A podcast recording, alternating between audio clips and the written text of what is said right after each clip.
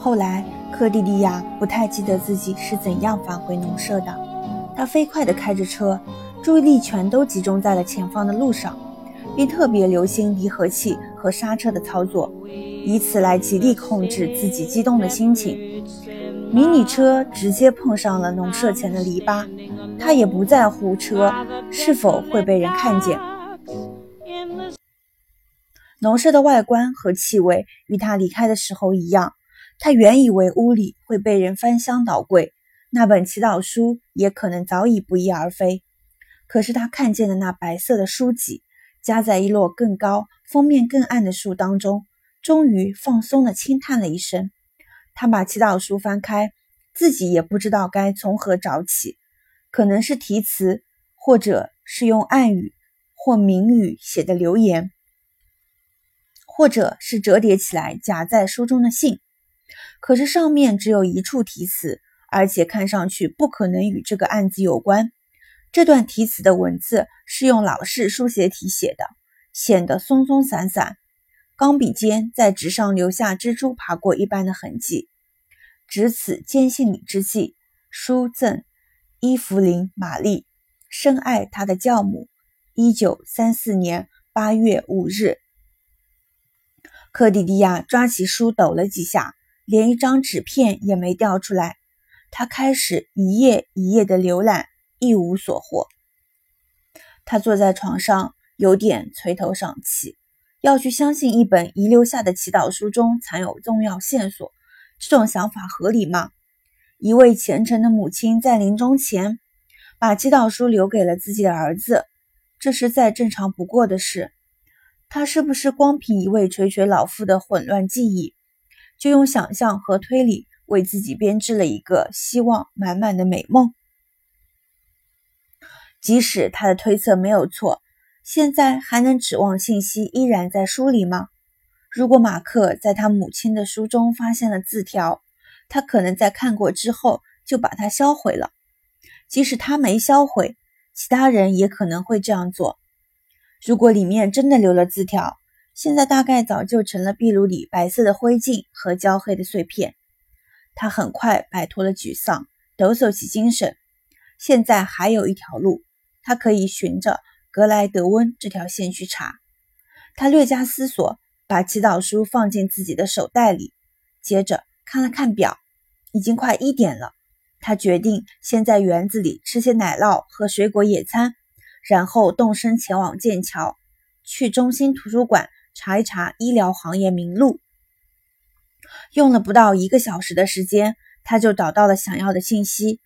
二十多年前给卡伦德太太看过病，年龄在七十岁以上，名叫格莱德温的注册医生只有一个，他的全名是艾姆林·托马斯·格莱德温。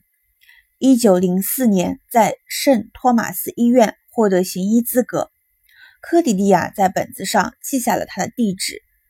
贝里圣埃德蒙兹镇艾克斯沃斯路普拉兹威小区四号。埃德蒙兹镇就是伊丽莎贝尔啊，伊莎贝尔说她和马克去海边时，马克顺道去的那个小镇。这一天的时间毕竟没有浪费，他一直在追寻马克卡伦德的足迹，他没有耐心查看地图。径直走到图书馆的地图查询处。现在是两点十五分。如果从 A 四十五号公路直接穿过牛马基特，只要大约一个小时，他就可以到达贝里圣埃德门兹。他有一个小时去拜访那个医生，还有一个小时用于回程。这样五点半之前，他就可以回到农舍了。他行驶在牛马基特镇外地势平缓的乡村道路上，这时候他又注意到后面跟着那辆黑色厢式货车。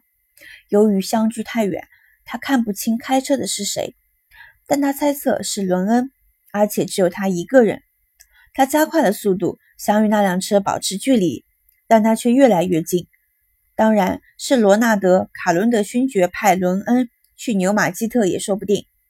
可那辆低矮的厢式货车始终出现在后视镜中，让他感到一阵不安。于是决定把它甩掉。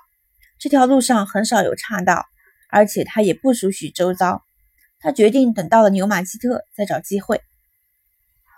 小镇的主干道上车满为患，每一个拐弯路口似乎都在堵车。车子开到第二组信号灯的路口时，科迪迪亚发现了机会。那辆黑色厢式货车被堵在后面大约五十码的十字路口，信号灯一变绿，克迪迪亚立即加速左转，到了下一个路口再度左转，接着右拐。他在这片陌生的街道开了大约五分钟，在一个十字路口停下等候。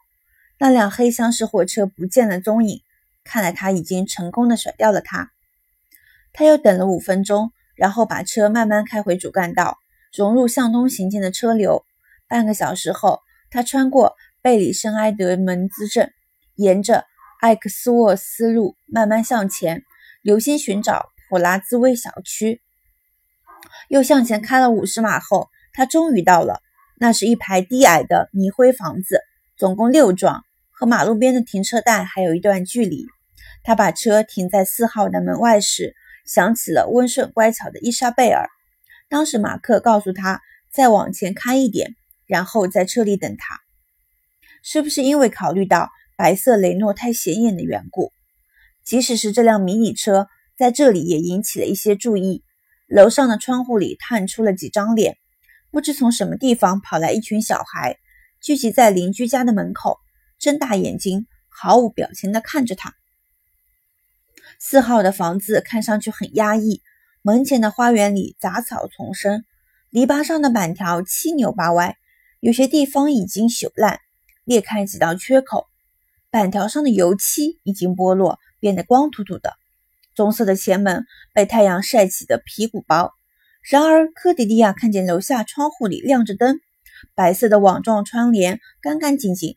看来格莱德温太太是个很细心的家庭主妇，努力维持着家里的面貌，但无奈年事已高。干繁重的家务活已经力不从心，又因为手头拮据而雇不起人，科迪迪亚不由对他产生了几分同情。由于门铃坏了，他只好敲了敲门。过了几分钟，一个女人来开了门，一看见他，科迪迪亚怜悯之情立刻打了折扣。对方犀利怀疑的目光，紧闭的双唇，栏杆一样交叉在胸前的纤细胳膊，顿时使他的同情心。荡然无存，很难估计这个女人的年龄。她的头上盘了个小发髻，头发依然是黑的，脸上却布满了皱纹。细细的脖子上爆出一根根绳索似的青筋。她身上穿着艳丽的棉布罩衫，脚上穿着一双软拖鞋。科迪利亚自我介绍说：“我叫科迪利亚·格雷。如果格莱登文医生在家的话。”不知我能否跟他谈谈，是关于以前一个病人的事。他不在家，还能在哪里？他在园子里。你最好从这里穿过去。